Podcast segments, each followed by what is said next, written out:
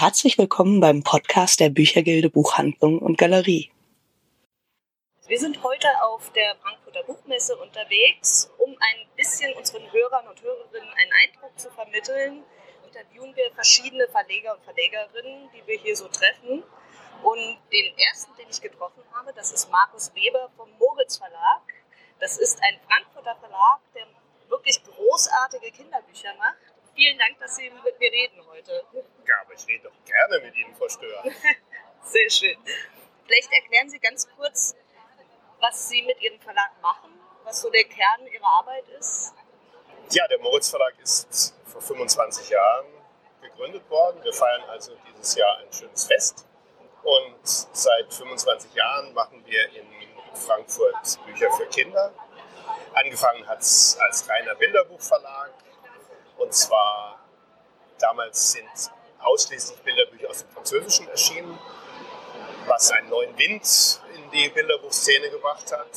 Es hat sich dann im Laufe der Jahre etwas verschoben und es kamen Bücher aus dem Schwedischen dazu und Bücher aus dem Japanischen. Irgendwann noch eigene Bücher. Wir veröffentlichen die Bilderbücher von Damm zum Beispiel, mit der wir seit 2002 zusammenarbeiten. Veröffentlichen Bücher von Jörg Mühle mit relativ großem Erfolg. Frankfurter Illustrator aus der Ateliergemeinschaft Labor. Und seit 2010 machen wir auch Bücher für Erstleser, weil Kinder ja so schnell groß werden und man sie dann als Verlag verliert. Und durch diese Erstlesereihe haben wir sie etwas länger. Sehr schön. Ja, gerade in dieser Erstlesereihe, äh, ich liebe auch Ihre Bilderbücher, äh, aber wo wir gerade drüber sprechen, da sind ja mit der Killerkatze oder auch mit dem Liebe Grüße, deine Giraffe, sind ja wirklich also unglaublich lustige, amüsante Geschichten erschienen. Wie hat das angefangen? Also wenn man so eine Idee hat, eine Erstlesereihe zu machen, das heißt ja noch lange nicht, dass man sie dann so großartig hinkriegt. Naja, das ist schön, dass Sie das als großartig bezeichnen. Das ist prima. Aber die, es gibt kein Rezept dafür. Man muss einfach Glück haben, wie man immer wieder Glück haben muss. Man muss Glück haben, die Titel zu finden, von denen man denkt, dass sie erfolgreich sein könnten und dass sie einfach gut sind und dass sie dann möglicherweise erfolgreich werden, weil sie gut sind.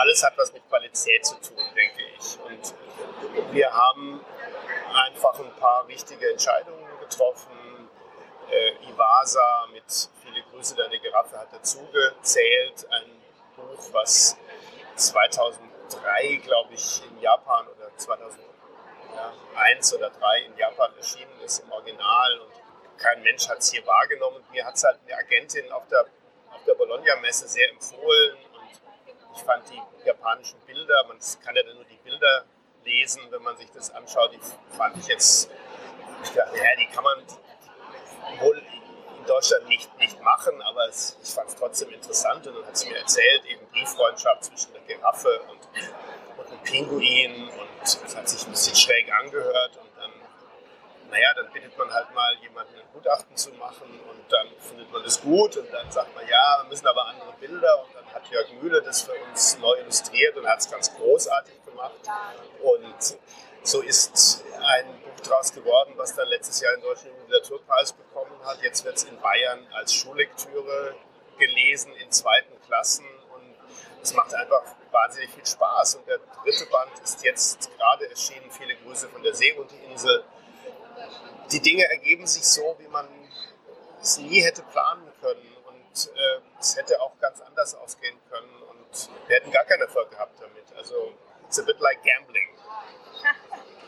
Aber es ist doch schön, wenn sie dann auch gewinnen. Das ist sehr schön, das ist ganz großartig. Und die Megumi Iwasa, die Autorin, war letztes Jahr zur Buchmesse auch da und äh, zur Preisverleihung, obwohl sie ja nicht wusste, wer den Preis bekommen wird. Und ich dachte noch um Himmels Willen, jetzt macht sie sich auf den weiten, weiten Weg von Tokio nach Frankfurt und dann fährt sie wieder ab und hat keinen Preis. Und dann hat sie die eben doch bekommen es war wunderbar. Ja, ja, das bietet eben diese Messe auch solche Möglichkeiten sie ist natürlich auch gekommen, weil sie mal die Frankfurter Buchmesse sehen wollte. Aber dass es dann so ausgegangen ist, ja, ist, ist sehr schön. Ist toll. Gut. Dann vielen Dank für das kurze Interview. Gerne. Und wir werden uns sicher noch mal zu anderen Gelegenheiten vielleicht etwas länger unterhalten können. Ich stehe gerne zur Verfügung. Gut, vielen Dank. Danke. Das war der Podcast der Büchergilde Buchhandlung und Galerie.